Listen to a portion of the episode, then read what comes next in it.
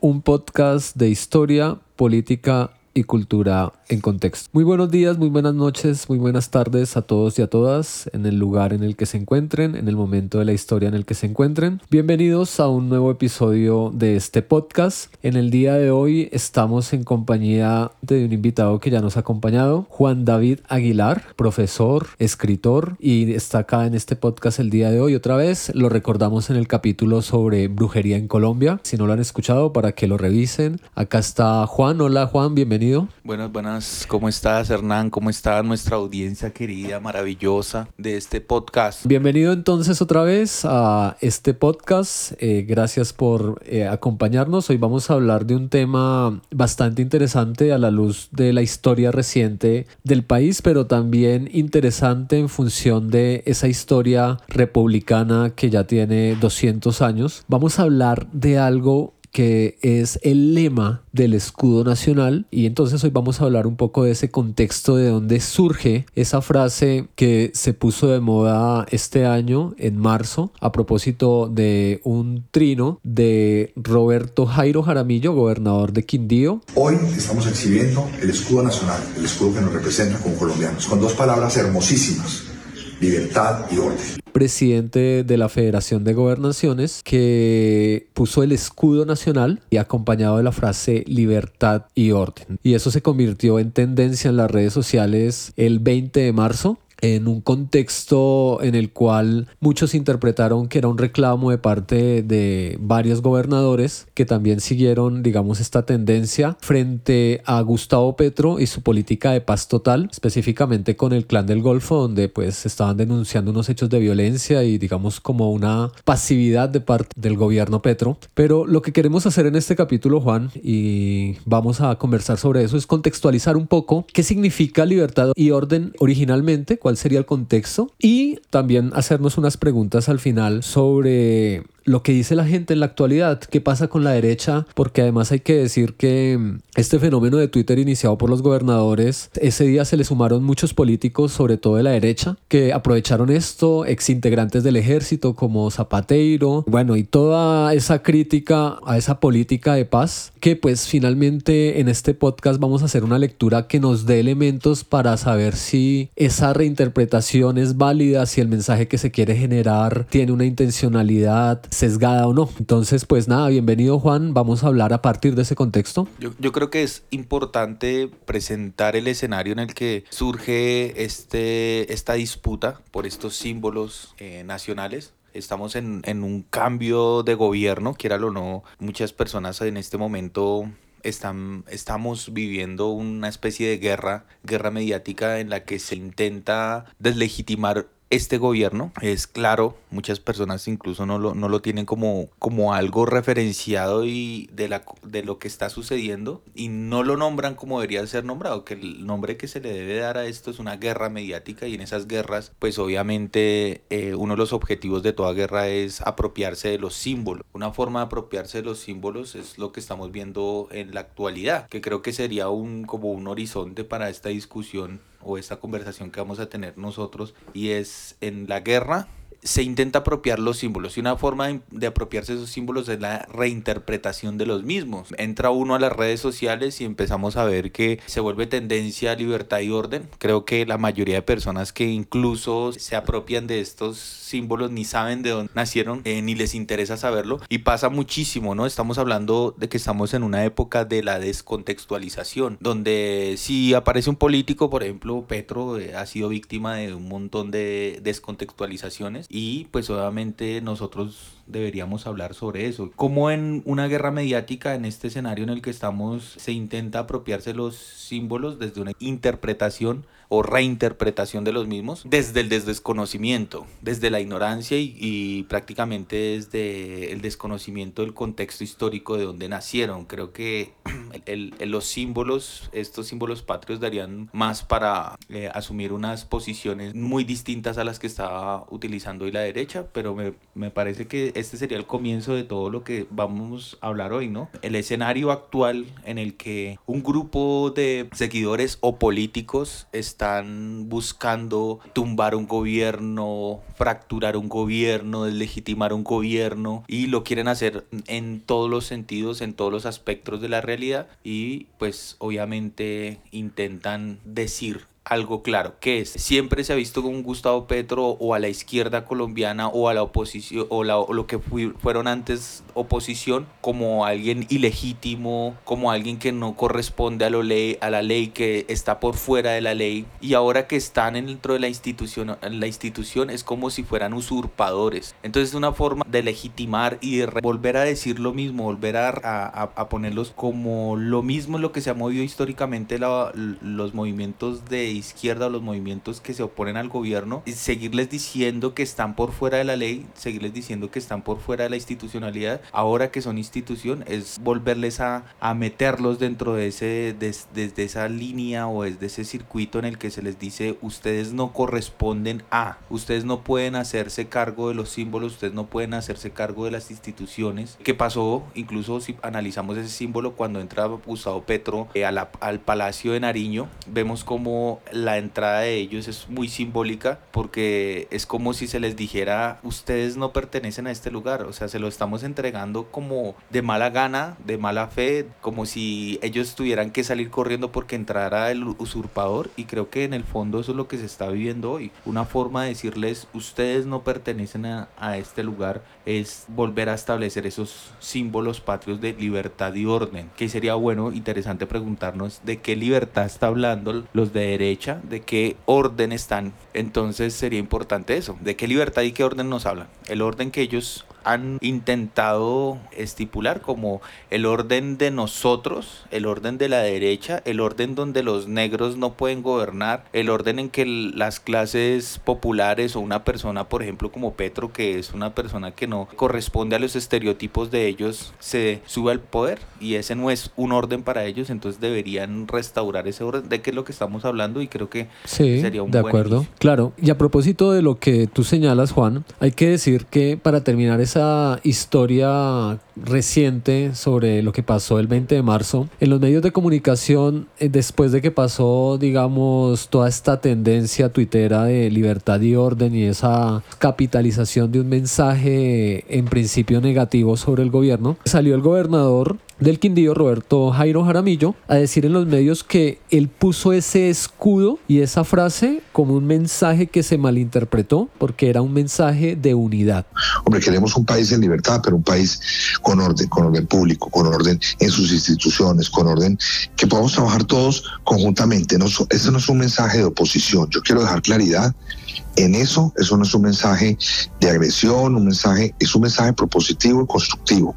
Nosotros hemos querido ofrecer esta experiencia de tres años en las regiones, conocedores de lo que tenemos en cada uno de los departamentos y ofrecérselo al presidente de la República y al gobierno nacional para decirle aquí estamos, aquí tenemos la información, queremos trabajar conjuntamente. Eso no es ningún golpe de Estado. Pero como tú lo decías, es muy importante siempre los contextos y este podcast lo que quiere hacer en este episodio es dar un contexto, brindar elementos para para que las personas precisamente entiendan un, poco ese juego mediático que hay, esa cuestión que tenemos ahora con el clic, que la gente le da clic a una noticia o la pasa en una historia y ya se queda con esa primera imagen y tenemos una sociedad que siempre está leyendo, no todos, pero digamos en un número importante se leen las noticias a partir de de lo superficial, ¿no? También de lo emocional y el prejuicio, que es precisamente algo que hacen los medios de comunicación. Entonces, pues nada, nosotros vamos a hacer eh, este si pilla, va a pillar, va a hacer la interpretación histórica, pero no una interpretación a partir de lo que nosotros consideramos, sino no, vamos a ir a las fuentes, vamos a ir a esa frase de libertad y orden donde tiene origen. Y en esa medida, entonces, después de darles este contexto de esto que pasó en la historia de Colombia el 20 de marzo, en términos de un gobierno que está proponiendo la paz, de una ultraderecha que quiere a toda costa deslegitimar y crear una crisis informativa, pues nada, vamos a la historia, Juan. Vamos a hablar un poco de dónde surge este lema de libertad y orden. ¿A qué punto de la historia, qué personajes, qué discursos hay ahí eh, que podamos comunicarles de forma clara a nuestros escuchas? Bueno, es importante señalar un punto en la historia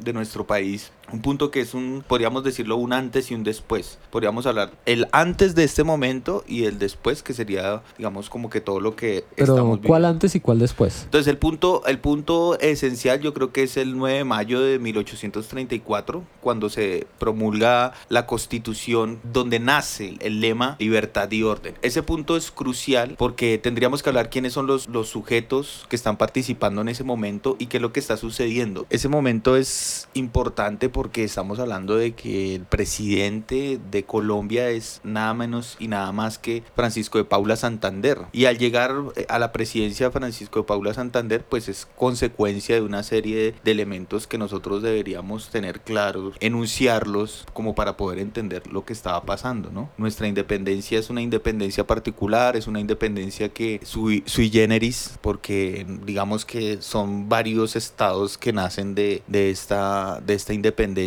y en ese marco en el que se están independizando nuestros, nuestras regiones o nuestros países de ese momento, pues hay una serie de problemas y de conflictos que nos hacen pensar en qué es lo que estamos viviendo hoy. Por ejemplo, nosotros tenemos unos padres de la independencia como el señor Simón Bolívar, que es el, digamos, como que el, el padre de padres que genera la independencia de todo lo que conocemos como esta gran Colombia, estos países que luego terminarían siendo repúblicas unidos y libertados por este único señor, único en, entre comillas, ¿no? Porque pues hay muchos que están ahí Claro. detrás. Sí, eh, un poco, digamos, para dar un poco más de contexto, eh, tú pones ese periodo de la historia de Colombia, estamos hablando de el inicio del siglo XIX, la- las primeras tres décadas de ese siglo XIX, recién se ha logrado un proceso de emancipación, la batalla de Boyacá fue en 1819, esa es, digamos, una segunda generación de próceres de esa independencia, después de las juntas independentistas con Camilo Torres, con Nariño, con Caldas, con Sea, pero nos vamos a centrar, Juan, yo creo que es muy importante en términos de una cuestión. Y es que en 1819 se da la batalla de Boyacá. Es un triunfo de un ejército libertador, patriótico, en cabeza de Simón Bolívar, de sus generales Páez y Santander. Y un ejército conformado sobre todo por militares llaneros de origen venezolano. Y en ese contexto, cuando se gana la batalla de Boyacá, cuando se derrotan a las tropas de Barreiro, hay algo que de una vez tiene claro Simón Bolívar y digamos esa, esas élites nacientes, y es que hay que hablar de un proyecto nacional, hay que hacer una fundación de un proyecto de nación. Cuando uno mira la historia ve que la batalla de Boyacá es en 1819 y que la última de las batallas de independencia, que va a ser en 1824, pues van a pasar varios años, pero de una, rapidísimo, se hace una primera constitución. Y recordando Juan David que una constitución es un acuerdo, en una sociedad es un contrato, ¿no? Es un contrato social en el cual se determinan muchas cosas y alrededor de eso es que vamos a mirar cuál es la influencia de esa ley en 1832 que viene después de una constitución. Recordémosles a nuestros escuchas que viene una constitución en 1821, La de que es Cúcuta. la de Cúcuta en 1821 y después van a haber una serie de reformas, sobre todo para concebir la, la Gran Colombia, va a ser muy importante lo que pasa en 1830 y pues finalmente otra constitución en 1832. Sí, 31 y después 32 y llega a la del 34. Pero ahí es importante señalar cuál es la pretensión de cada una de esas cartas magnas o esas constituciones y las visiones que tendrían, digamos, un-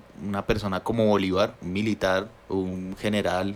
Y la diferencia que tendría con Santander, ¿no? Que vuelvo y repito, es el protagonista de este lema y al entender las dos visiones, pues entendemos también lo que está sucediendo un poco en la actualidad, ¿no? Bolívar pretende con estas constituciones tener una unidad, una unidad de estos sectores que se habían independizado o que él había independizado y su pretensión más importante es que esas naciones o, es- o esos territorios sigan siendo parte de una única nación que sería la Gran Colombia. Entonces, uno de, de- de sus objetivos con esas cartas es poder lograr una unidad. Por ejemplo, la, la constitución de 1821 en Cúcuta se intenta, hace- es un intento por unificarlos, pero quedaron descontentos, por ejemplo, los venezolanos con Páez porque prácticamente la capital está siendo Cundinamarca, Santa Fe de Bogotá, y pues ellos como que quedan distanciados. Ahí hay una primera, un primero como discusión o problemática política que se genera a partir de esa,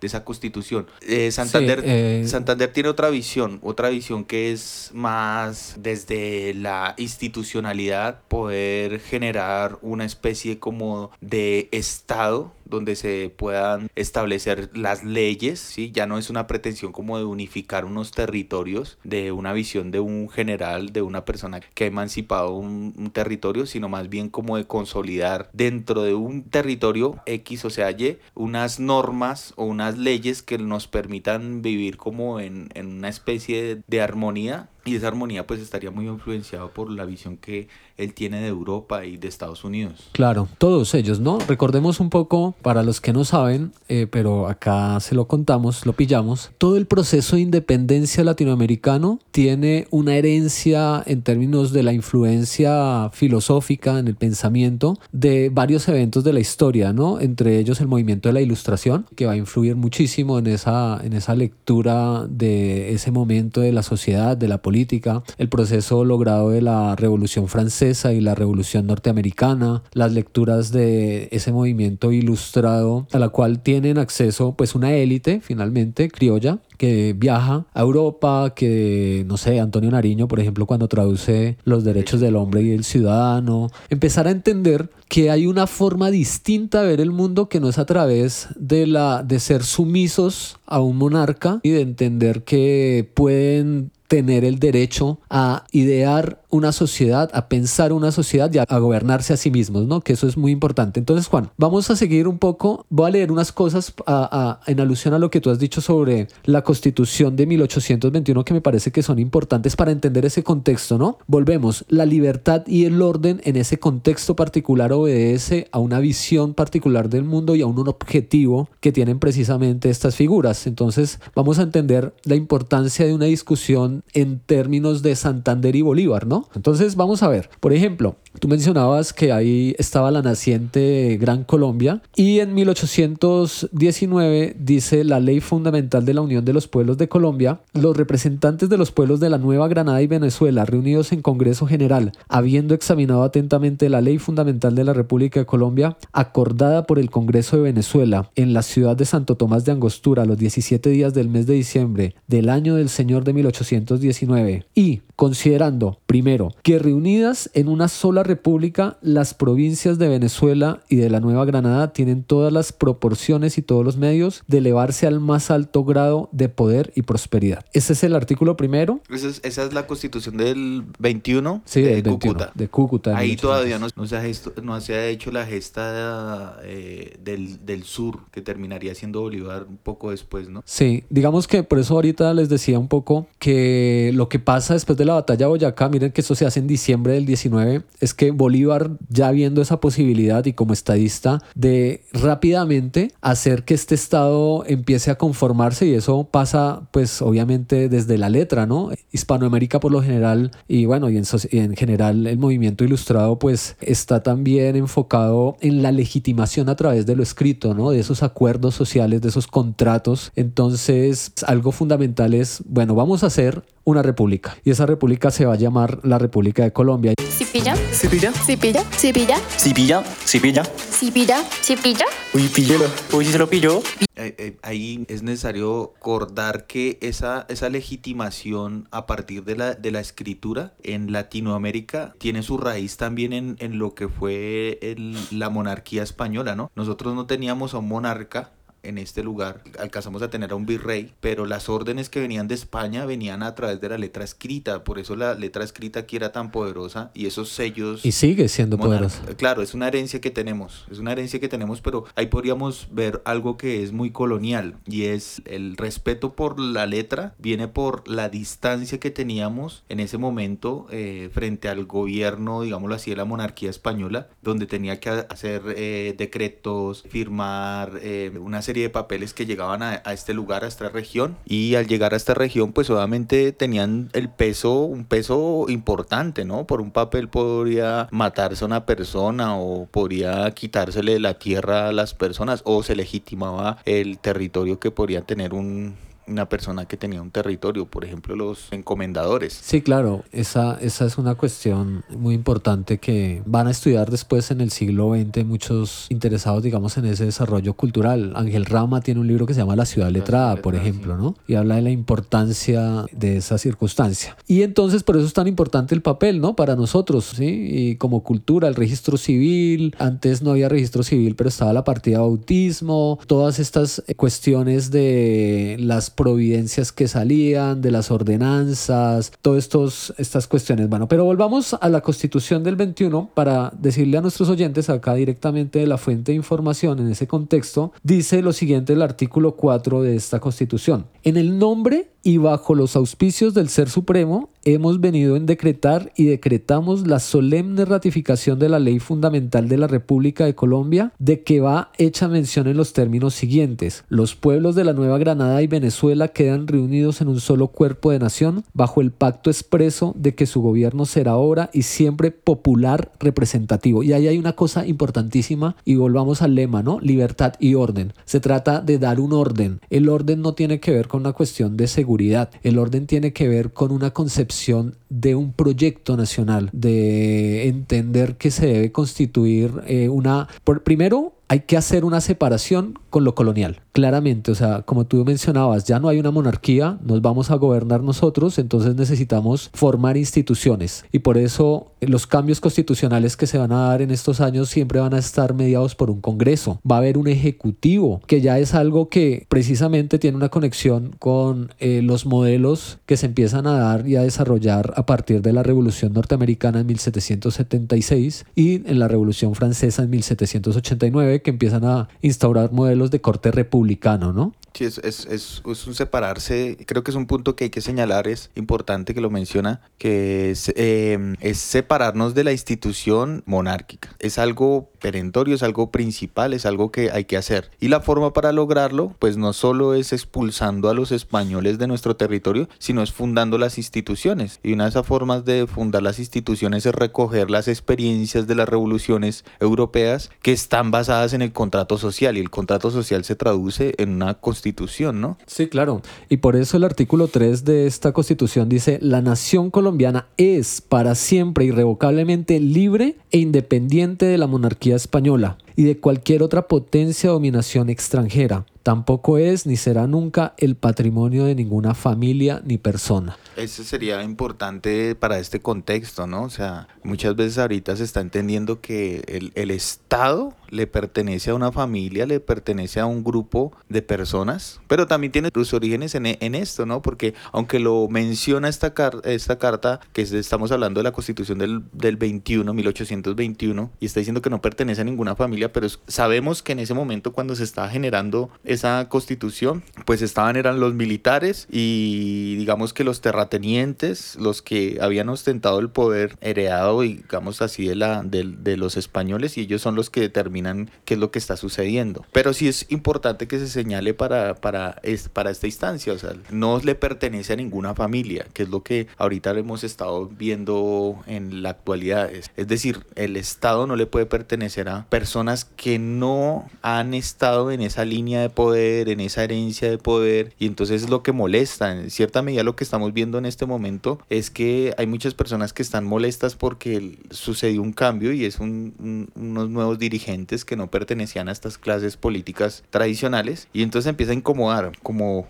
volver al orden establecido a lo que siempre había sucedido y entonces pues incomoda. Entonces ahí en la no, constitución del 21 es, sería importante señalar eso, ¿no? Que es, desde ese momento se está intentando generar un Estado que pueda garantizar ciertos derechos, pero pues la realidad es otra. Claro, pero entonces volvamos al camino de cuándo surge este lema. Estamos dando un contexto de entender que el movimiento independentista ya cuando logra un fin importante y es derrotar militarmente y tratar de generar una estrategia en términos de la fundación de una nación, pues tiene una oportunidad, ¿no? Eso se da a través de 1821 y entendiendo que van a venir otra serie de reformas a medida que va avanzando el proceso de independencia, entonces vamos a tener una serie de elementos, pero ahí todavía no hay un lema, ¿no? No, ahí no, ahí no ha nacido, digamos que la pretensión es un poco como resguardar lo ganado. Entonces, estamos independizando, esa, eh, la Gran Colombia se conforma entonces por Venezuela y por por lo que sería el territorio colombiano que conocemos hoy. Que se Eh, llamaba la Nueva Granada. la Nueva Granada, pero no hay, no hay como que todavía no se ha terminado la gesta de emancipación, faltan unos territorios que sería ir hacia el sur, Perú. Entonces como que es consolidar lo ganado. No hay un lema. Sabemos que eh, se necesita hablar de libertad porque la libertad frente a los españoles se hace esa constitución como ya ganamos este territorio, entonces tenemos que preservarlo. La mejor forma de hacerlo es a través de un congreso donde se genera un- una carta magna, una constitución para poder salvaguardar lo ya ganado. Claro, pero entremos a hablar un poco de la parte de la libertad, si te parece, y después hablamos del orden. Tú has dicho la libertad de los españoles, ¿no? Entonces hay un proceso que quiere ganarse la libertad, emerge otra clase, una élite para gobernarse a sí mismo y gobernar a los habitantes y pobladores de estas naciones na- eh, en ese momento en el siglo XIX, estos proyectos nacionales que nacen, pero la libertad también tiene un trasfondo filosófico, ¿no? Que está determinado por un movimiento ilustrado, el más grande, el más importante, pues es la Revolución Francesa, el proceso de independencia norteamericano, que va recogiendo unos valores que precisamente son parte de la ilustración en la medida en que hay una sociedad que concibe que a través que la razón, por ejemplo, nos da la posibilidad de progresar y en esa posibilidad de que en el ejercicio del pensamiento la la, la misma sociedad pueda mejorar, ¿no? Y lo que significa la libertad para nosotros en esta época no tiene que ver con lo que significaba, o bueno, sí, hay unas conexiones evidentemente de, de, qué significa ser libre, pero recordemos que en esa época va a haber una discusión acá en la Nueva Granada sobre la libertad de vientres. Hay personas que van a estar en contra de esa promesa de Bolívar de que los nacidos después de tal fe de 1843 eh, pues sean considerados hombres libres. Están todas las dinámicas esclavistas heredadas del reino español. Está también esas contradicciones de la misma Revolución Francesa de quienes podían ser libres o no. Entonces ahí cuando se está poniendo en cuestión la fundación de un país, en ese caso pues lo que era la Capitanía de Venezuela, la Nueva Granada, pues se está poniendo también en cuestiones, bueno, ya estamos libres, pero ahora quiénes van a ser libres y en qué circunstancias van a ejercer sus derechos. La Revolución Francesa tiene contradicciones tan grandes como que los únicos que se podían considerar libres eran los blancos, eh, las mujeres no tenían tampoco ese acceso o esa concepción en la libertad, hubo unas luchas también de las mujeres en el siglo XIX en el marco de la Revolución Francesa, esa cuestión de decir como todos los hombres se, deben ser libres menos estos, que ahí hay una serie y ahí se pone en cuestión eso, ¿no? Sí, es, es un, un, eso lo resume un pasaje de Alejo Carpentier en un pasaje de, un, de una novela. Venían las personas que iban a hacer la libertad, pero venían con un instrumento y era el, la guillotina, ¿sí? Que venían con, con, con sus ideas, con los libros, todo esto, toda esta filosofía liberal, pero al lado venía la guillotina. Eh, yo no creo que sea una contradicción, yo creo que es, o sea, es un momento histórico muy particular en el que, por ejemplo, no se tenía una noción clara sobre lo que era esa libertad y quiénes estaban ahí participando dentro de esta libertad. Estos movimientos los hizo, los hizo una oligarquía, un grupo de poder en nuestras naciones y pues estas ideas que nosotros estamos comentando como la libertad vienen de la libertad entendida como nosotros la entendemos, por ejemplo, la libertad del el ciudadano independientemente de su raza, independientemente de su credo, son digamos que ya ahorita muy recientes. En su época, la libertad de la que están hablando ellos pues, se podría caracterizar porque es independencia del, del yugo español, que sería la monarquía, y la libertad que tiene que ver con las ideas liberales. Las ideas liberales tienen una característica y es de un grupo de oligarcas, de una pequeña, si se podría llamar burguesía, aunque no, no cabe la palabra, pero estaban haciendo, digámoslo así. Una naciente eh, burguesía, sí. Con unas ideas que tienen que ver con, sobre la razón, sobre lo que es la importancia del contrato social, estas ideas de Rousseau, de Montesquieu, de estos, de estos pensadores que se están planteando una nueva sociedad en la que no se debe reinterpretar lo que son las nociones del el hombre frente a la ley. La ley siempre había estado establecida por la monarquía en términos religiosos, en términos de una iglesia católica que era la que establecía bajo una interpretación que ellos solo podían hacer. Aquí aparece la secularización y estamos hablando de personas que saben leer. Por ejemplo, acá es muy curioso que todas estas personas que dicen la, hacen las gestas de independencia son personas que saben francés, están leyendo esos, estos textos de la Revolución Francesa de primera mano de, de, en su lengua y están haciendo una reinterpretación. Lo mismo que pasó en Europa. En Europa la, la Biblia solo se podía leer por un sector en una lengua determinada. Aparece Lutero y Lutero la traduce a un, a, al, al, al, pueblo, entre comillas, eh, al alemán. Y es lo mismo que estamos haciendo nosotros acá. Estamos secularizando la información, pero para una élite determinada, ¿no? Entonces esa libertad pues creo que es, no es contradictoria, sino es, es particularidad en un contexto determinado. La libertad que ellos están hablando es poder recibir la influencia europea, poder entenderla, poder asumirla y poder hacerla real en, en, en, esta, en, este, en este lugar. Ahora, en ese liberalismo también está otra idea y es la de la ciencia como una solución a los problemas. La ciencia también tiene que ver con la tecnología y es cómo vamos a tecnificar nuestras, nuestras naciones, cómo vamos a permitir que venga esa tecnología que están haciendo. Hay un gran auge, hay un gran expectativa frente a esa tecnología y pues obviamente es contradictorio la tecnología con las ideas monárquicas, ¿no? Entonces como que eh, nosotros queremos hacer una independencia para poder tener una tecnología industrializar el país y pues no cabría unas ideas que nacen desde la monarquía. Entonces creo que la libertad tiene, pasa por esos, por esos fenómenos. Pero eh, igual hay que considerar que la libertad tiene un trasfondo precisamente que parte de esa racionalidad, de ese modelo eh, que se está desarrollando a partir de estos fenómenos. Y hay algo, Juan, muy importante en este contexto, y ya que tú hablas de lo liberal, porque precisamente eso va a entrar en juego también entre la concepción de quienes siguen a Santander o a Bolívar. Y está primero algo que se llama el positivismo, que tiene que ver también con lo que tú estás diciendo, con esa creencia en, en la lógica, en la naturaleza, en el estudio de las cosas, en la ciencia, en esa idea del progreso que nos permite mejorar en la historia, obviamente con las influencias desde Hegel, Kant, todo este pensamiento ilustrado, y que acá en Latinoamérica llegan en ese fenómeno del el positivismo, y vamos a ver que en Latinoamérica hay un, como estamos en eso, estamos tratando de explicar como que hay una, hay un debate en función de cómo fundar un proyecto nacional. Pero en medio de ese debate hay algo que se llama civilización barbarie, porque además hay que señalar que estas élites que se independizan de Fernando VII, en el caso de la nueva, bueno, en el caso de todas las colonias latinoamericanas, pues empiezan a pensarse un proyecto donde dice, bueno, ya nosotros somos los ilustrados, pero acá la gente no sabe leer, pero acá están los indígenas, hay debates importantísimos para los que los quieran revisar, como el que sea en Argentina entre Rosas y Sarmiento.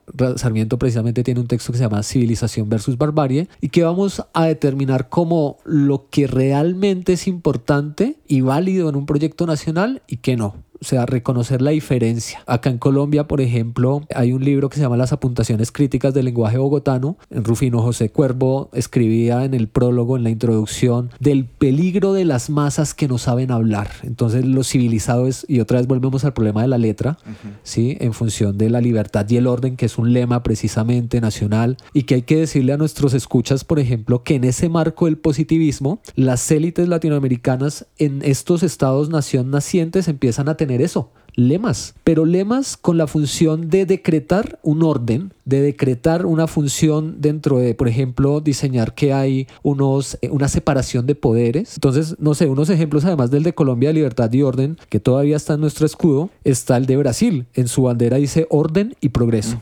Y eso es parte de ese proyecto moderno del positivismo. Y está también en Chile, Juan, está en el escudo por la razón o por la fuerza. Y en Estados Unidos también se van a dar eh, por los, cada uno de los estados de la Unión una serie de palabras, motes, que son lemas que quieren aparecer ahí. Y aparece este lema, Juan, en 1832 con Santander. Y Santander representa un movimiento civilista y liberal además, porque hay dos, dos corrientes en ese momento en la historia de, de Colombia, en su momento la Nueva Granada, en el marco de la Gran Colombia, y es que están los militares, la línea militar, representada sobre todo por Bolívar. Santander también era un general de la República, pero cuando él se vuelve vicepresidente de la Nueva Granada, cuando él prácticamente queda a cargo de la labor administrativa, es un tipo de leyes, que es como lo conocemos hoy en día, el hombre de las leyes. Y era muy apegado a eso y era de tendencia liberal, tenía unas ideas liberales como precisamente entender que la enseñanza es muy importante y no debe estar solamente a través de la doctrina de la iglesia, como que las dinámicas de protección arancelaria deben ser distintas, que son ideas que vienen también de Norteamérica, de Bertrand, por ejemplo,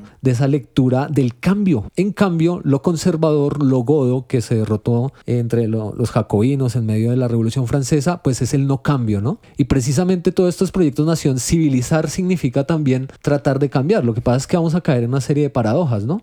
Sí, ahí, ahí aparece un Santander que es, eh, más que el hombre de las leyes, yo creo que es un, un, un personaje que entiende lo que está sucediendo en Europa, con eso precisamente que, que, que, que estás enunciando y es el positivismo y todos estos fenómenos eh, filosóficos. Era un gran lector Santander y estaba muy al tanto de lo que estaba sucediendo. Sí, es, es curioso como en el exilio muchas personas pues desconocen que él estuvo exiliado precisamente porque hubo un momento que también marca el- eh, la historia incluso de este lema y es cuando eh, se hace el atentado para matar a Simón Bolívar el 25 de septiembre del 28 y en ese momento todo el mundo eh, asume o una gran parte de la sociedad colombiana asume que Santander está implicado en ese en ese movimiento, ¿no? Eso tiene unos antecedentes también históricos pero eso lo condena él a la muerte. Después no- Urdaneta no lo puede demostrar que él realmente estuviera ahí, nadie lo pudo demostrar nunca y termina exiliado.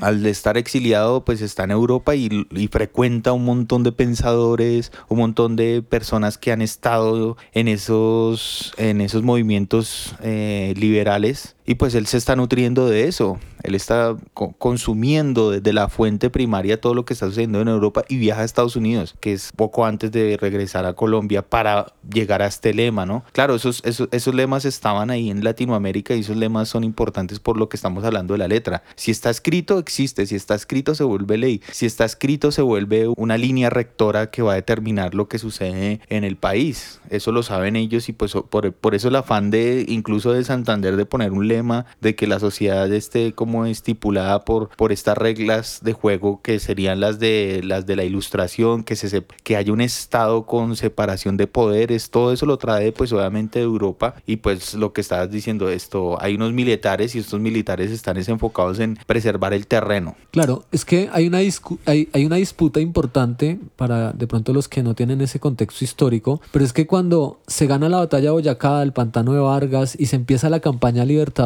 hacia el sur, hay muchas cuestiones que tienen que organizarse en términos de un Estado-nación. ¿sí? Esa tarea le queda a Santander mientras Bolívar se va a las batallas, a las guerras, a las campañas, pues a tal punto que llega a ayudar a, a encontrarse con San Martín más adelante en la historia, pero hay un seguimiento que uno puede hacer eh, a través de eh, las epístolas, de las cartas, y uno ve como lo que le pide Bolívar a Santander cuando está en, cuando está en Ayacucho, cuando... Y ahí está precisamente que se entera de cosas, pero Santander es el que está ahí, ¿no? Eh, tratando de organizar cómo funciona, por ejemplo, la financiación de la guerra, que eso es importante en un Estado, cómo se elige un Congreso, quién está autorizado para ser parte en el ejercicio de la política, que algo que decías tú, y es que en estas constituciones se establecen que los únicos que pueden tener participación en política, o sea, hay una configuración y una idea de ciudadano, son aquellos que saben leer y escribir, porque es muy importante también en esa tendencia de garantizar la participación, quién tiene una propiedad sobre la tierra, quién puede mostrar unos recursos, y eso pues tiene que ver también con un orden, ¿no? Con una configuración, porque el orden hay que entenderlo como eso en ese contexto Sí. particular. Como va a ser reinterpretado, pues eso es distinto. Pero a la luz de la historia, el orden tiene que ver con eso. Sí, hay, hay una relación ahí directa y lo menciona, se men- usted lo está mencionando, es el ciudadano, o no podríamos llamarlo ciudadano porque el ciudadano es algo que todavía, digamos, incluso en Colombia es difícil de, señalar y, se ve en, en evidencia esa, esa disputa por esos, por esos conceptos del pueblo, del ciudadano, porque todavía no los tenemos muy en claro. Es el caso de, por ejemplo, Francia Márquez, que mucha gente ahorita sale esa, esa visión que todavía recoge lo que estamos hablando en este momento históricamente y que ella no puede hacer ciertas cosas porque parece ser que no es un ciudadano. Parece que en Colombia hay ciudadanos de segunda y de tercera clase, incluso de cuarta. En esta época que estamos hablando de 1834 también hay una noción sobre el ciudadano que tiene que saber le- leer para poder ser ciudadano y otros factores que pues para a la luz de, de nuestro contexto actual pues serían discriminación, ¿no? Pero mira que ahí hay una relación entre orden y escritura. Volvemos a lo mismo, ¿no? El orden está establecido porque está escrito, porque sabe leer y escribir, porque entra dentro de esa lógica. Si no, no existe ese orden y no se podría garantizar incluso la libertad, ¿no? Entonces ahí es importante señalar eso. Una pausa y seguimos pillando. En este episodio un saludo especial para Felipe Umbarila, Daniela Muñoz, Steven Torres y JJ Muñoz, amigos de la Chucua Records y su podcast Relatos Ñeros, que recién han terminado su segunda temporada. Un saludo y agradecimiento también para John Hernández en Chicago, Cristian Franco en Bogotá, mecenas de este podcast. Recuerden que si quieren aportar a este proyecto pueden revisar nuestro Instagram, arroba cipilla piso podcast. En las historias encontrarán la forma de hacerlo. Vamos a la ley, Juan, si te parece en, ese contexto en el que tú dices que vuelve el exilio Santander, recordemos que Santander vuelve el exilio porque Bolívar muere en diciembre de 1830, porque Bolívar renuncia al poder, digamos, él lo último que hace es como tratar de acceder al poder a través de la constitución declarándose eh, dictador vitalicio, pero pues hay una serie de pugnas también entre seguidores bolivarianos, santanderistas, y en ese contexto pues Bolívar inicia como un exilio hacia Europa, pues que no logra porque muere en Santa Marta, en la quinta de San Pedro Alejandrino. Y hay unos herederos políticos, Urdaneta, que queda con Caicedo en la presidencia, que pues finalmente invitan a Bolívar, pero Bolívar les dice como no, yo seguiré mi viaje, pero vuelve Santander.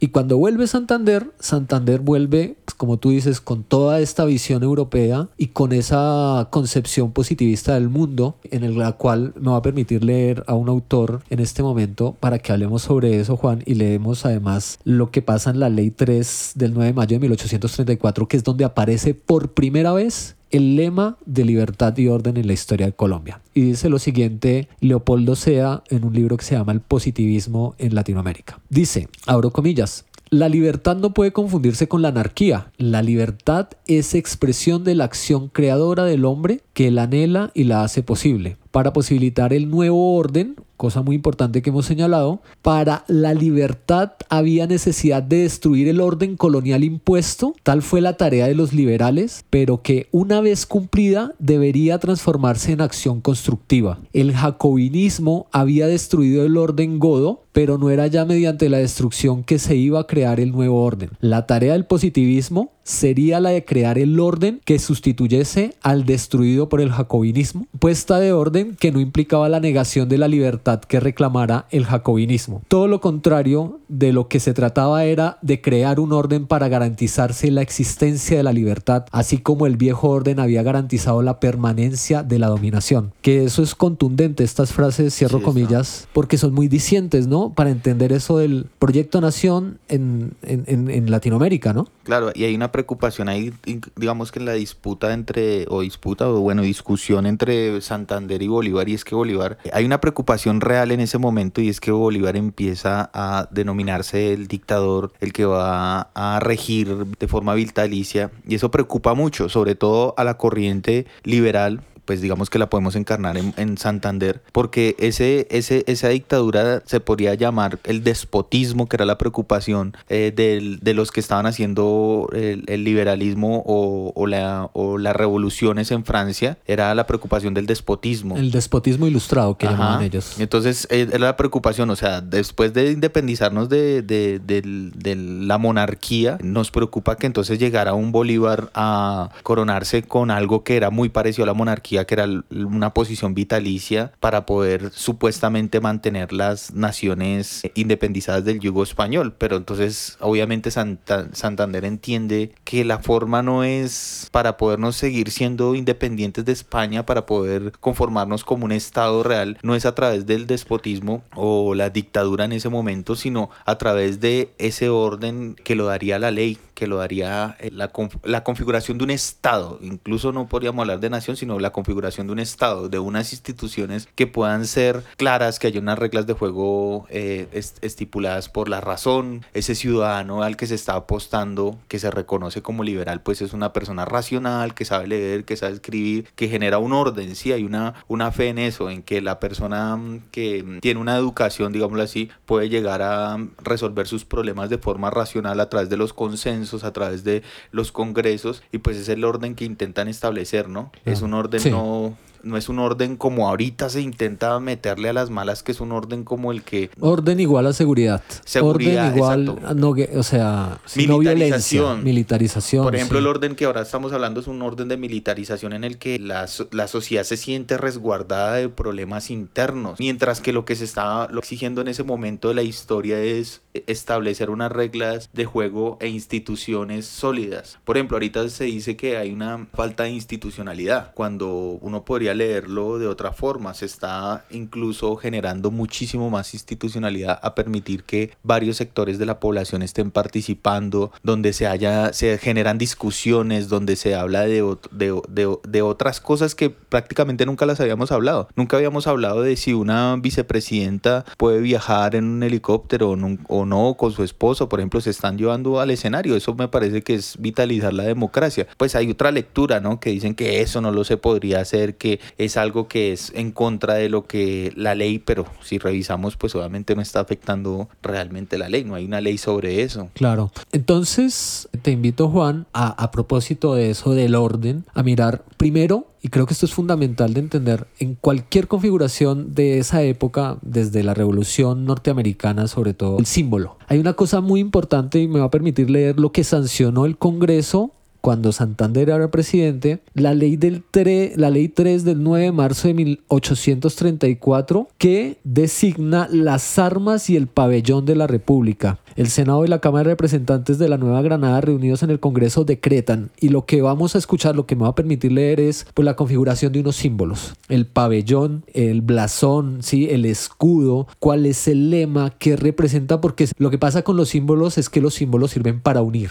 para unificar, para configurar un sentido en el que las personas crean, que tengan una idea sobre el espacio, sobre el territorio, sobre unos valores específicos. Por eso es que es tan importante esto del lema, Juan, en ese momento. Entonces, dice el artículo 4 de esta ley que estará el escudo sostenido en la parte superior por una corona de laurel de verde pendiente del pico de un cóndor con las alas desplegadas y en una cinta ondeante asida del escudo y entrelazada en la corona se escribirá sobre oro con letras negras este mote y la palabra mote que significa lema para reconocer algo, para reconocer a alguien. El mote es dos puntos y entre comillas está escrito libertad y orden. Y tiene que ver con toda esta noción de proyectar precisamente unos valores, un modelo de nación, unas ideas liberales, como lo hemos señalado constantemente. Pero es la primera vez que aparece un lema y que, pues miren ustedes, 200 años después vuelve a aparecer en medio de esta configuración de las redes sociales, de las polarizaciones, de la falta de información, de torpedear los mensajes, de oscurecer, Descontextualizar. descontextualizar. Entonces ahí tenemos, digamos, esa importancia de entender, ¿no? Sí, ahí, ahí está hablando, eso es prácticamente el Santander de esa ley que ha viajado por Europa, ha leído un montón de personas, filósofos, eh, pensadores de su momento y sabe que pues tiene que hacer, nombrar la casa. Ha viajado por un montón de países, de naciones y él va mirando y va referenciando y diciendo, ah, esto es lo que hacen ellos. Una forma de hacerlo es no solo tener leyes, sino tener símbolos nacionales. Entonces es curioso porque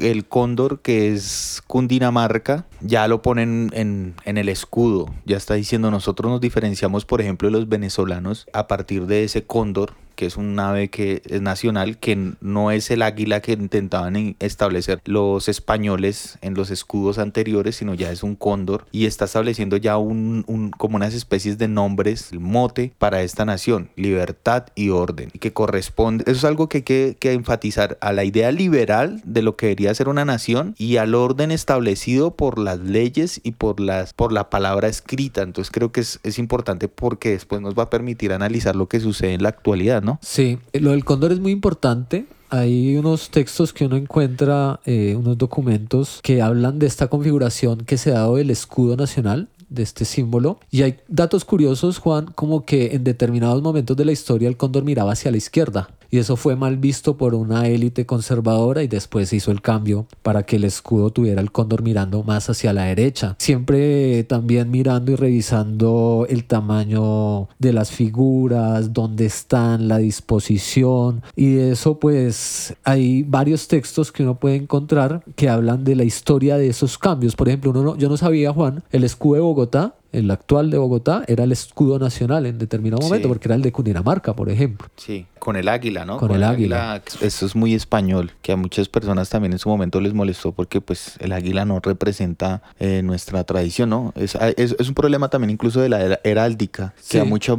otros que Los son... blasones y la a mucho profesional en esos términos también le molestaba un cóndor. Un cóndor dentro de la heráldica es como, como que no cuadra, no molesta un poco. Pero me parece que también es un, un gesto muy maravilloso en términos de independizarse y de construir un, unas ideas de, de nación y de identidades que podrían servir, ¿no?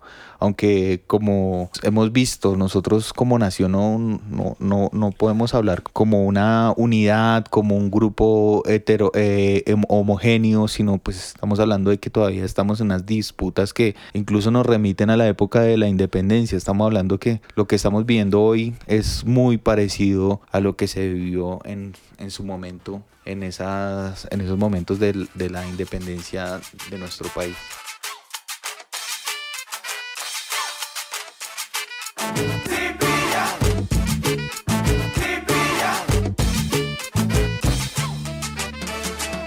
Bueno, en la actualidad yo creo que, que, hay que señalar que es estos intentos de, apropiarse de, los símbolos es muy, muy con natural a lo que es una guerra, ¿no? Este, apropiarse de esos símbolos es establecer quiénes son los que son autores, quiénes son los que son los verdaderos, como los que tienen verdaderamente los derechos para poder hablar de los que tienen el derecho para poder decir esto nos pertenece. Entonces ahí pues seguimos en esa disputa. Los símbolos nacionales a quién le pertenecen? ¿Le pertenecen a una élite? ¿Le pertenecen a el común de la sociedad? Entonces seguimos viendo que eh, las discusiones todavía no terminan, ¿no? No sabemos quién es un pueblo, por ejemplo. Hay personas en la élite colombiana que consideran que el indígena no es un ciudadano, el indígena es un ciudadano de segunda o tercera categoría que sus derechos están determinados por los intereses de esa élite colombiana. Entonces es muy, muy difícil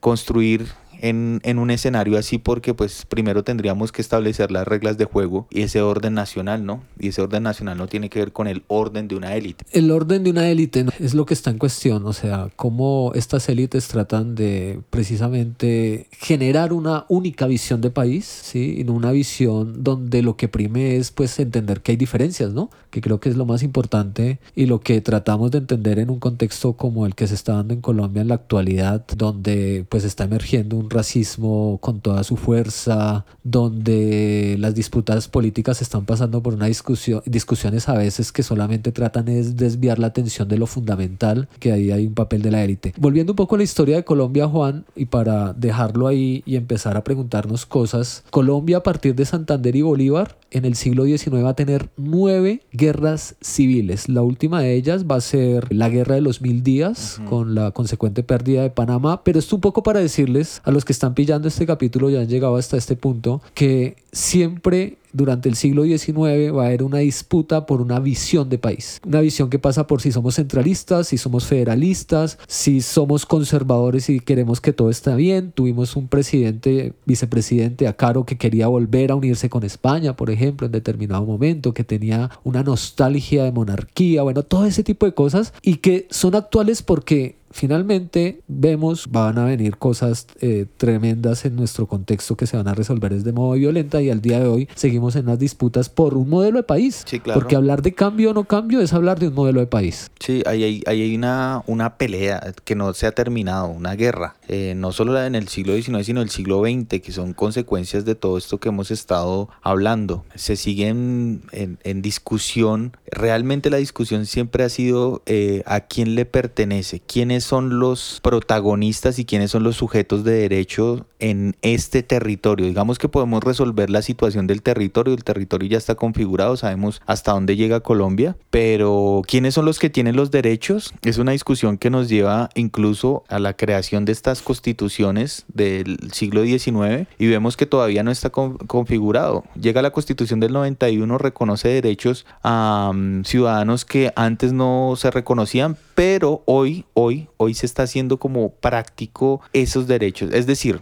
en Colombia tenemos una visión de una élite que es yo reconozco a los diferentes, por ejemplo a los negros, a los indígenas, pero siempre es con un pero, pero ellos no pueden estar en los cargos de poder, ellos no pueden estar dentro de la institución. Entonces ahí está la, disputa, la, la, guerra. Es posible, es, es pertinente, es legítimo que, o es legal que una persona, un indígena esté gobernando, esté ejerciendo un cargo de poder. Pues lo que estamos viendo con esta élite es que ellos les habían dado derechos, pero son unos derechos hipócritas. Manténgase su territorio, manténganse su lugar, pero no en las ciudades, no ejerciendo un cargo de poder, no utilizando los recursos del Estado, que lo vemos con Francia. Entonces, si ella se utiliza un helicóptero, entonces... Si hubiera sido Marta Lucía Ramírez, no pasaba nada, ¿no? No, nunca hubo esa discusión en Colombia. Nunca se peleó que si el presidente lo hacía o no lo hacía. Por ejemplo, con Duque se le peleó, pero fue porque llevaba a a un parque a sus, a, sus amigos, a su familia. Sí, al hermano que fue eh, viajando mucho por el mundo pero, todas las comitivas presidenciales. Pero ahorita ya parece que es focalizado una persona que pareciera ser que no tiene eh, el derecho para estar en estos cargos. Es como el resultado de una de, de unas disputas, de unas guerras que hemos tenido internas en nuestro país y que pues hoy se están viendo realidad, ¿sí? Ya no es la élite diciendo, ah, yo reconozco los, los derechos de estas personas, pero lejitos. Como eso, eso es muy, muy de la élite colombiana, ¿no? Como los queremos tan lindos ustedes, pero lejos. ¿Sí pilla, perrito? ¿Sí pilla? ¿Sí pilla? ¿Sí pilla? Juan, te propongo que para cerrar este episodio nos hagamos un par de preguntas. Lo primero, les contamos a nuestros oyentes que antes de grabar este episodio hemos revisado Twitter y hemos escrito las palabras libertad y orden y seguían apareciendo publicaciones, ¿sí? Ya ha pasado bastantes días, pero entonces ahí, eso dice mucho también, ¿no? Entonces yo encontraba publicaciones de hace una hora, 11 minutos, 15, donde uno piensa que como que eso ya no es, o sea, ya no está presente en las tendencias, pero se sigue hablando porque se, se están moviendo unas opiniones en este contexto particular. Pero entonces hace válido este ejercicio de contextualizar. Ya vimos y tratamos de darles elementos a, a nuestros escuchas sobre qué significa libertad y orden. Pero entonces ahora preguntémonos, Juan David, ¿qué se entiende hoy por libertad y orden? ¿Qué es lo que deberíamos pensar o digamos cuál sería la perspectiva con la que un ciudadano normal en su ignorancia puede o no puede asumir este lema? ¿Qué pasa ahí? ¿Qué está en juego, Juan? Pues hay, hay dos visiones, digamos, es que volvemos a, a, lo que hemos estado hablando y es que hay una guerra, hay una, una disputa por los símbolos y esa disputa por los símbolos no es simplemente un objeto o una imagen, sino es una realidad, se está peleando una realidad. Por un lado está la élite, que considera que el orden es el que siempre se había establecido. Es como conservar el orden. Entonces cuando sale una persona a decir libertad y orden, está diciendo, hey, hay unos usurpadores. Personas que no pertenecen a lo que debería ser el gobierno están ingresando. Entonces ahí pelea y ellos se ponen bravos porque eh, una Francia Márquez está supuestamente usurpando lo que a ellos le pertenecería, ¿sí? Y la libertad, ah, bueno, y hay otra visión ahí dentro de esa élite y es el orden tiene que ver con la militarización, con una seguridad democrática que pues estableció Uribe cuando no ha existido, eso es una falacia, ¿no? Estamos hablando de que el territorio nacional siempre ha sido... Mm, ni seguro ni democrático. Ni seguro ni democrático y le ha pertenecido a, a diferentes organizaciones armadas. La persona que va a Arauca se tiene que entender es con los helenos, o sea, nada que hacer, ahí ya no gobierna el Estado colombiano hoy día, nunca, nunca ha sido un territorio que le pertenezca al Estado realmente. Entonces estamos hablando de esa libertad, de ese orden que es el orden que ellos siempre han considerado, el del el orden de la militarización y la libertad es una libertad que digamos que, que creo que, que esa libertad la, la entienden ellos como desde de esta élite o estos sectores de la población como una libertad de este momento como el miedo a que ellos a que ellos se vean afectados por políticas que ponen en riesgo sus derechos supuestamente de realizar comercio, por ejemplo. Entonces están hablando de el miedo a una expropiación, ¿sí? Entonces que atentaría a su libertad, etcétera, cosa que no, no está sucediendo ni se ha pensado de, lo, de la expropiación, pero ellos tienen miedo a eso. Es una libertad de, del comercio, de sus propiedades, que supuestamente se ve afectada, pero pues pues, estamos viendo que es, es más una falacia o es un miedo que se intenta imponer. Y por el otro lado está la, la visión de los que pelean por un nuevo orden, no porque ese, el, el, orden que haya estado no sea, digámoslo así, como legal o legítimo, sino porque el, el, orden debe pasar por la ley y la ley no se ha estado aplicando en Colombia. Eso es algo importante. Es que las leyes están las instituciones, están las ramas del poder, están los entes de control, pero no están funcionando. Y creo que hay un sector de la población que está diciendo necesitamos que esta institucionalidad realmente funcione. Sí, que es curioso porque ahorita todo el mundo está preocupado por la institucionalidad, los periodistas peleando por la institucionalidad, pero llevamos en un país que ha sido carente de institucionalidad. La, la Procuraduría no ha funcionado porque es una Procuraduría de bolsillo, la Fiscalía siempre ha sido bolsillo. Entonces están preocupados por, la, por ese orden, volvemos otra vez, que ellos siempre han concebido. Para el colombiano es normal que un corrupto robe, que el corrupto esté en el poder, pero desde que sea de la élite, ¿sí? desde que sea un sector. Cuando se ven amenazados es cuando ven que otra persona está entrando dentro de su propio negocio, dentro de su propia corrupción. Entonces ahí es como como esa, esa disputa entre esos dos sectores que eh, vemos hoy en día. Sí, es, es, yo creo que es claro, digamos, eh, haciendo una lectura más profunda y compleja de lo que pasa en Colombia es que a través de la utilización otra vez del lema del escudo nacional, pues lo que se quiere es sesgar, manipular y desviar la atención sobre cuestiones centrales que pasan en este país, como es seguir hablando de la paz, de las grandes reformas que se están dando en el Congreso, de que la gente pues no sé, últimamente uno ve como mensajes en contra de reformas como la laboral y la salud desde unas cosas a veces que pues uno no puede creer que las personas las piensen, pero pues es así, ¿no? Como que lo creen porque no profundizamos eh, a veces como que lo que se quiere generar en las noticias que a uno le debe pesar como en términos por ejemplo de la reforma laboral yo miraba como que las noticias que sacaban Caracol o RCN o Blue Radio o W era como pobrecitos los empresarios porque les va a tocar pagar más y eso va a ir en contra de la generación de empleo, pero entonces es como ponerle a uno a pensar como, si pobrecito el empresario, no, pues que no me paguen las horas extras, como que no me den calidad laboral y sigamos así. Y eso tiene que ver para seguir actualizando esto, con esa idea de orden. La idea de orden, Juan David, me parece que, que tiene que ver con lo conservador finalmente. Sí, claro. Hay una paradoja y es que ahorita hablábamos de que nace como una idea liberal, ¿sí? De organizar algo, pero finalmente en la historia de Colombia y se comprueba fundamentalmente con un hecho histórico. Me voy a ir otra vez al pasado y es con aquello que se llamó la regeneración. En la última constitución de Colombia antes de la 91, que fue la de 1886, que duró más de 100 años también, y pues que un proyecto regenerador de volver de no cambiar, de restablecer relaciones con el credo, de volver a una educación que no es laica y solamente es manejada por lo religioso. El orden empieza a tener esa concepción, ¿no? Ya cuando hay una élite establecida, cuando han pasado más de 70 años desde los procesos independentistas, pues llega una figura como Rafael Núñez y acá me permito citar otra vez a Leopoldo Sea y dice lo siguiente, que eh, a Rafael Núñez dice, en Colombia el problema a resolver será también la anarquía, la anarquía que no parecería tener otra solución que el orden armado, que va a ser lo que pasa en el siglo XX, eh, en Colombia. El autor de la reforma regeneradora por la educación lo será aquí Rafael Núñez. Núñez ocupará él mismo la presidencia de la República en tres ocasiones. Para él la política era la de, abro comillas, del orden y la libertad fundada en la justicia, cierro comillas. Y hay otra frase muy diciente, el país había dicho en 1868, ha llegado a tal punto de decadencia fruto de la intranquilidad que es preciso empezar la grande obra de la regeneración. Y acá uno ve que eso tiene otra vez una repercusión actual, como estamos en un gobierno que se dice ser el gobierno de cambio, que gana unas elecciones proponiendo un cambio, pero no, libertad y orden porque es mejor el orden que es no cambiar, sí. No aceptar la diferencia, no aceptar que haya paz en el país, no aceptar que se reconozcan derechos, que se hagan eh, reformas estructurales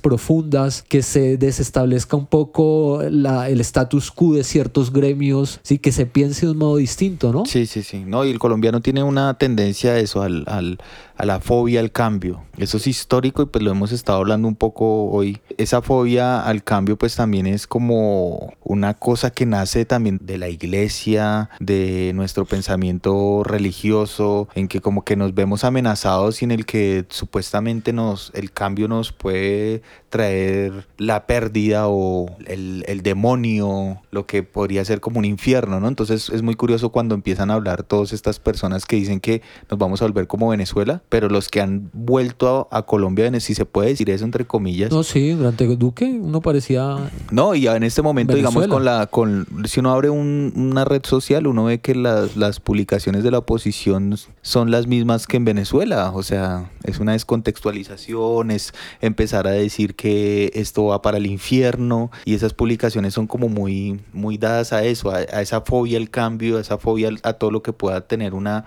un, un impacto en la realidad de que el, es, buen, es mejor el, el malo conocido que el, que el bueno por conocer. Entonces, como que reformas, vamos a hacer unas reformas, es el momento de hacer reformas. Creo que todos tenemos una noción de en Colombia de que hay que hacer unos cambios, pero creo que hay un sector que dice esos cambios así no. Los cambios los tiene que hacer una persona de la élite y esos cambios no tienen que afectar a, cier- a esa, a esa élite y tienen que ser unos cambios suaves, no pueden ser unos cambios radicales, no pueden ser unos cambios que, que realmente mm, se sientan en, en la cotidianidad. Entonces como que es muy curioso que nosotros seamos las personas que estamos hoy peleando por o el orden o el cambio. Y ese, esa visión de orden es una visión del no sé me parece como el de el de un colegio como el del rector que el del papá que él le fastidia que pinten las paredes de la calle que se resiste a que hayan personas que están eh, no sé fumando marihuana en la calle que es como una visión no sé como traumatizada de lo que podría ser el cambio. Que si uno se pone a revisar lo que estamos hablando eh, Santander estaba más hablando de ese orden pero para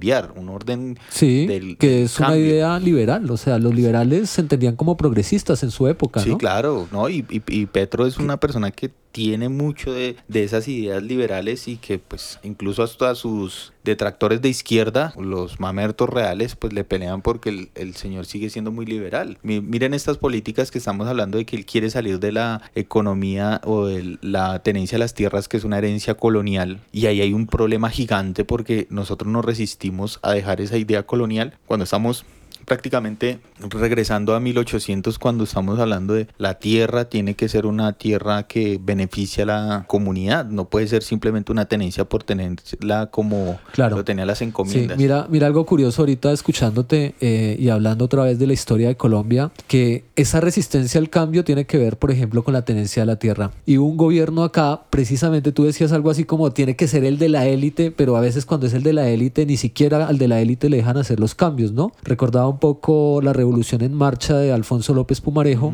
que él hace una, intenta hacer dos veces una reforma agraria en el país y se le echan para atrás las élites en Colombia y además reconoce derechos sindicales en una época también bastante convulsionada de la historia de nosotros y después van a tratar de ir contra ese reconocimiento de derechos laborales en Colombia. Sí, va a, par- va a aparecer un personaje como Mariano Espina, va a aparecer Laureano Gómez, toda una lucha por un periodo en donde el gobierno liberal intentó pues darle, con- reconocer a los trabajadores, hacer una redistribución de la tierra, pero ahí está esa idea otra vez vigente y que está insertada en esta sociedad que es eh, en muchos eh, por muchas circunstancias también a ver, sobre todo por falta de información y por meterle a veces una cierta emoción en términos de odio y no de racionalidad a la toma de decisiones políticas, a no entender, ¿no? A irse con lo inmediato, ¿no? Entonces ayer eh, registrando Twitter miraba que el fin de semana pasado exmilitares organizaron como una especie de, no sé, de correr en la ciclovía y ponían libertad y orden y ahí viene la última parte de este episodio, Juan, y es muchos ponían, tagleaban en, en- en sus publicaciones como los símbolos patrios se respetan, libertad y orden. Y entonces la pregunta sería, Juan, ¿en Colombia los símbolos patrios de verdad se respetan? ¿Será que el respeto es cuando cantamos el himno y nos ponemos la mano en el corazón? ¿Qué es respetar los símbolos patrios? Porque yo creo que hay muchas personas que, verdad, pues si el respeto es la cuestión ahí de, del orden formal, como eso que le empiezan a uno enseñar en esas clases de cívica en el colegio, como haga silencio, como respetar cantar el himno es cerrar los ojos y sentirlo, no sé. Sí, es, es- es- es- ese, ese punto es importante porque es muy colombiano, es como un respeto por encima de incluso de lo racional. Entonces, por ejemplo, uno podría decir respetar los símbolos, a ese señor uno le podría decir es respetar los símbolos es entenderlos. Exacto. Eso no pasa para ellos. Para Muy ellos es- el respeto es simplemente o los acata o los acata. Es una visión paternalista, pero una visión paternalista de, de siglos pasados, ¿no? Lo que dijo el padre se respeta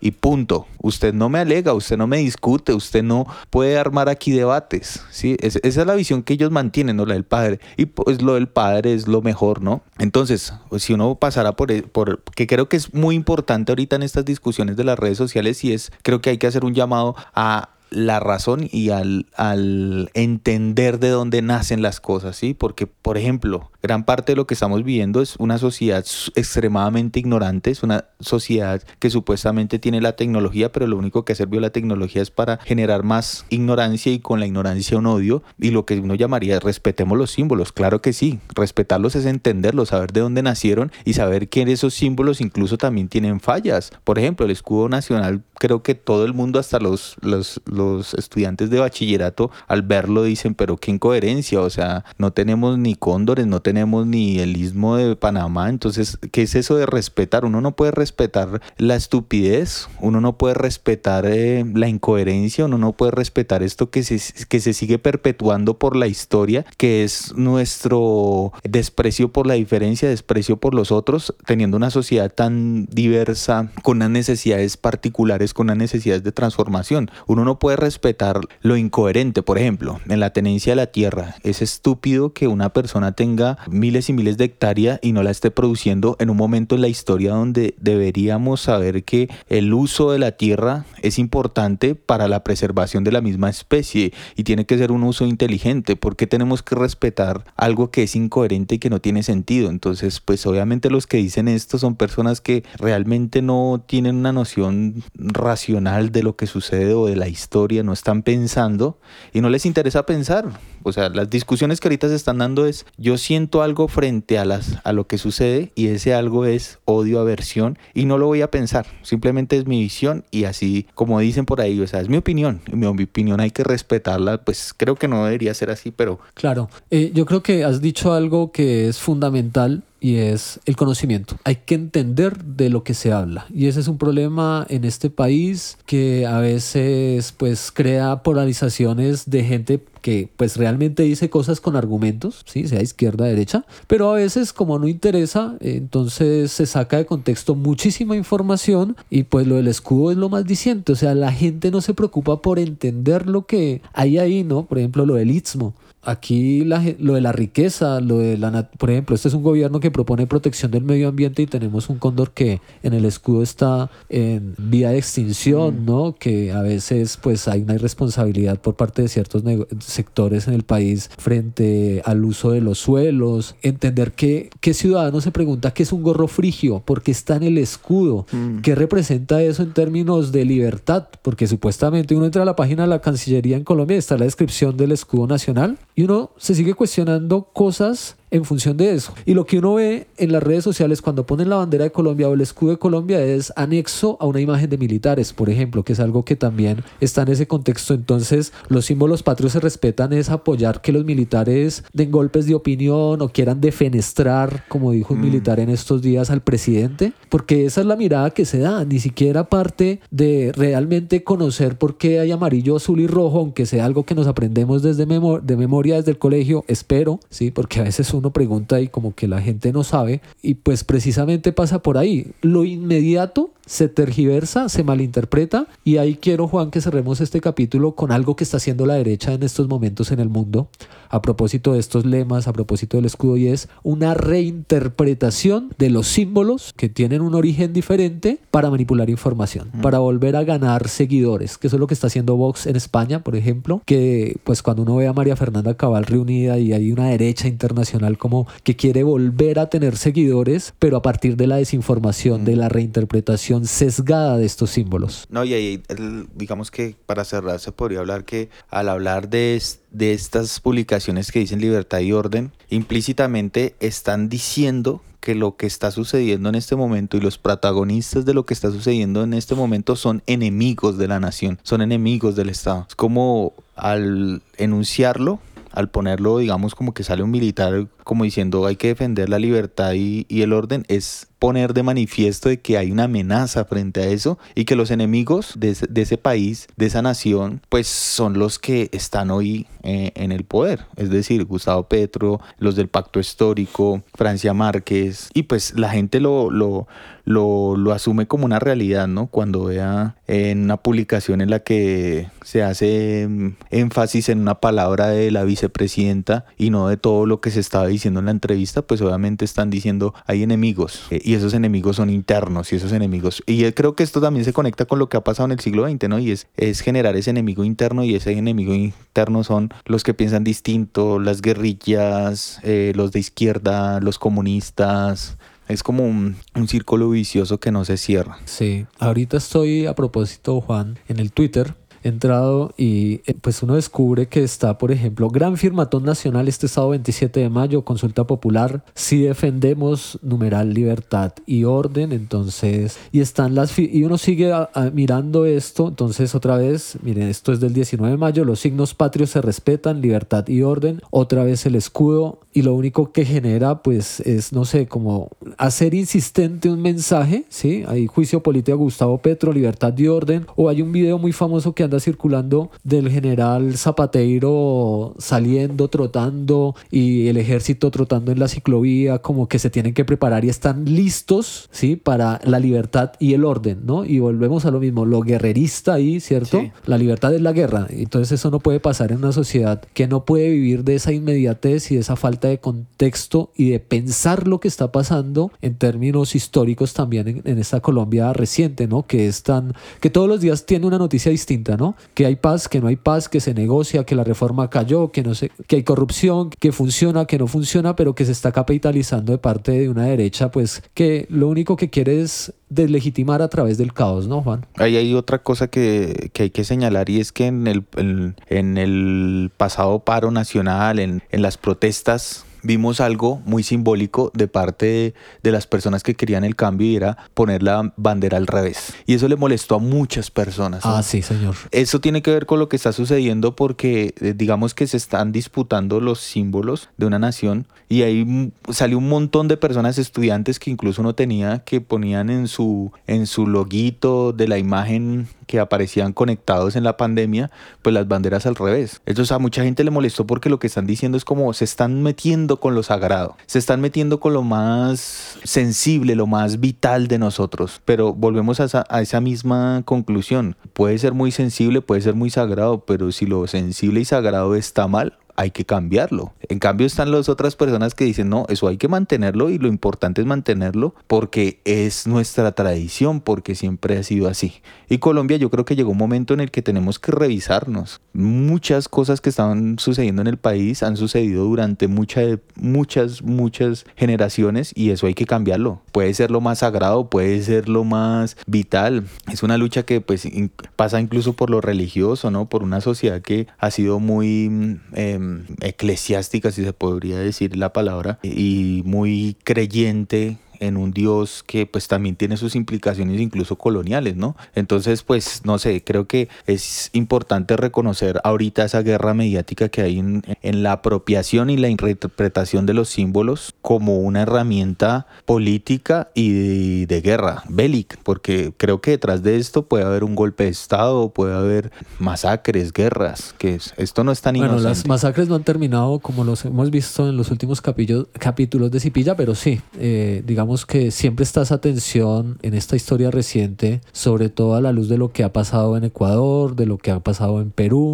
de la posibilidad de, bueno, algunos están hablando de un golpe blando, pues hay golpes de opinión. Y esperemos que no, pues que precisamente el ejemplo que debe dar la oposición política en Colombia sea respetar el ejercicio democrático ¿sí? que este gobierno tenga la garantía de estar cuatro años y que si viene uno derecha, pues que venga uno derecha como siempre han estado, que si viene uno de centro izquierda, pero que respeten pues esos acuerdos sociales que tienen ese origen en ese siglo XIX, en esa ilustración del siglo XVIII, que han sido vigentes hasta en estos días en diferentes espacios donde hay estados que dicen ser democráticos, pero pues presentan muchas contradicciones y entre ellos pues el colombiano con un conflicto que parece no terminar, con una violencia, con desplazamiento, con dramas que no acaban, con una violencia que pues finalmente no es percibida por las ciudades ni por las redes sociales, a pesar de que las redes sociales movilizan mucho esta información, pero pues no están finalmente en el, en el espacio concreto donde está este sufrimiento, ¿no?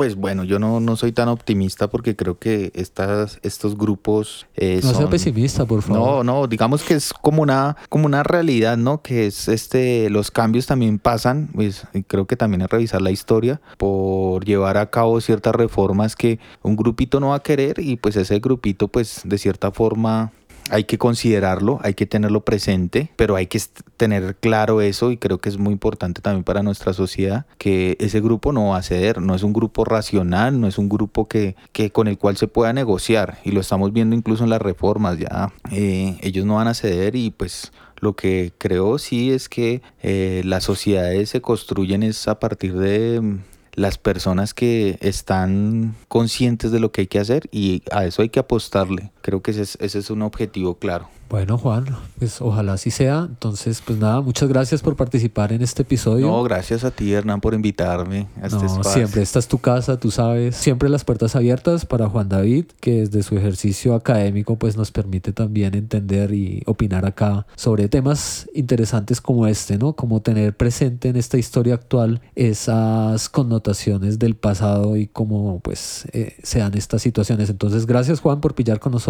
Muchas gracias, muchas gracias estaremos viéndonos, don Juan David, muy amable. Esto fue Cipilla, un podcast de historia, política y cultura en contexto.